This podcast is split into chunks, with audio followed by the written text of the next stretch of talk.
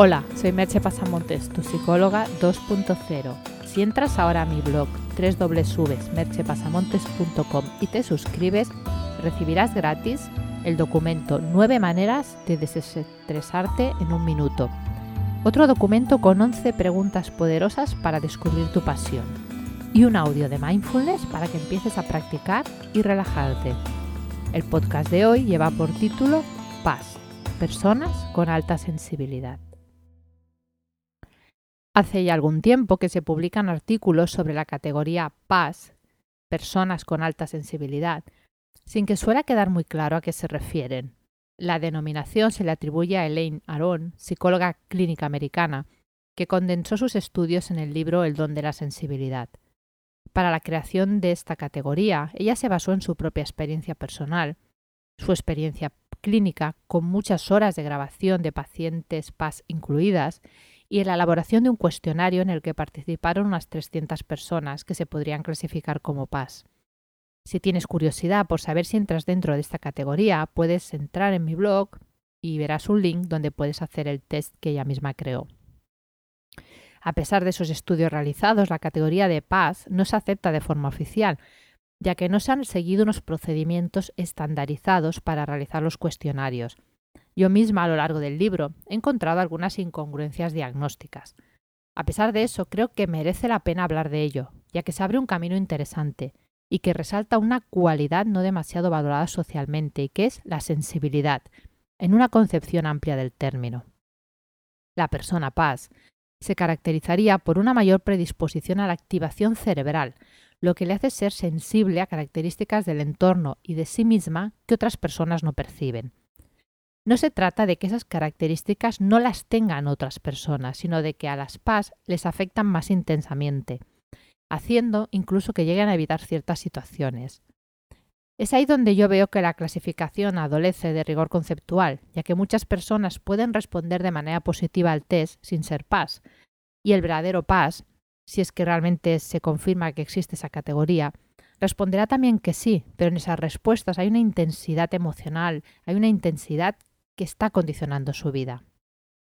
¿Cuáles serían esas características principales de las personas que llamamos PAS, de alta sensibilidad? Ser más sensibles a sutilezas del entorno. En general, la persona se siente abrumada por ruidos intensos, luces fuertes, aglomeraciones de gente. En días ajetreados, suelen tener momentos de saturación, en que la persona necesita incluso estirarse a descansar un rato. Puede pasar eso también en una fiesta llena de gente, en que necesite retirarse un rato para estar a solas suelen ser personas con una vida interior rica y compleja, con una conciencia amplia de los propios pensamientos y emociones, y con mucha reflexión acerca de su propio pensamiento. Suelen ser muy sensibles a la cafeína y a otros estimulantes. No es que los demás a los demás no les hagan efecto, pero es que a ellos les hacen muchísimo efecto. Son concienzudas y esforzadas, tratan de no cometer errores, de hacer las cosas bien. Evitan ver películas o escenas violentas, ya que les perturban profundamente. Se sienten fácilmente conmocionadas por los cambios vitales. Tienen una empatía hacia los demás agudizada. Tienen inclinación hacia actividades artísticas o actividades de ayuda a los demás. Y en el libro hablan de dos subtipos. Un, el subtipo introvertido, que es el mayoritario, la mayoría de las personas PAS serían introvertidas y toda esa activación la llevan como hacia adentro. Y luego habría un subtipo más, eh, más minoritario, que estaría en torno a como un 25%, que sería el extrovertido, que sabe manejar esa activación hacia afuera y se relaciona con los demás más, fácilmente. No obstante, ambos subtipos requieren de momentos de soledad para recuperar de, esa activación que el contacto con los demás les produce. Como veis, las características son muy variadas y seguro que muchos de los que me estáis escuchando aquí os habéis sentido identificados con varias de ellas. Pero no me interesa tanto el hecho de discutir si es una categoría diagnóstica correcta, como el hecho de reivindicar el espacio para esas características en nuestra sociedad. Parece que todo el mundo tiene que ser fuerte, luchador, competitivo, disfrutar con las series violentas y ser un orador motivacional y un vendedor disimuladamente pero agresivo. Y el caso es que existen, afortunadamente, muchas personas que no son así. Son más sensibles que el promedio necesitan menos activación en todos los sentidos que los demás Les abruman los ruidos fuertes, las conversaciones airadas, las discotecas estruendosas. Se sienten más turbados por la violencia o el sufrimiento ajeno que la mayoría de la gente, incluso cuando lo ven en una película y saben que no es cierto.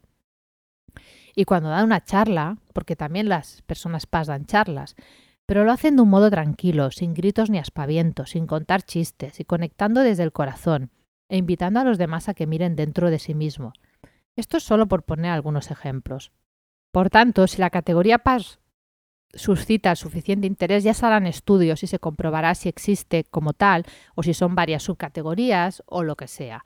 Lo importante es que reivindiquemos el derecho de ser sensibles, de disfrutar de la tranquilidad, de huir de la violencia, de conectar desde lo más profundo del corazón, de ser sensibles con los animales y con los seres más desprotegidos e indefensos, de abrirnos a la vulnerabilidad, ese lugar en donde todo lo bello entra y se expresa. Luchemos por todo eso, pues son características que hacen de la nuestra una sociedad más humana, menos violenta, menos competitiva, más colaborativa y mucho más compasiva y hermosa. Te dejo con una sola pregunta. ¿Te identificas con las características de los PAS? Hasta aquí el podcast de hoy. Puedes encontrar los links comentados entrando en www.merchepasamontes.com y allí también encontrarás información sobre mis servicios profesionales de psicoterapia y coaching online y sobre mis cursos online de dueño de tus emociones, capitán de tu destino y el programa de dejar de fumar ya. Te espero en el próximo podcast. Bye bye.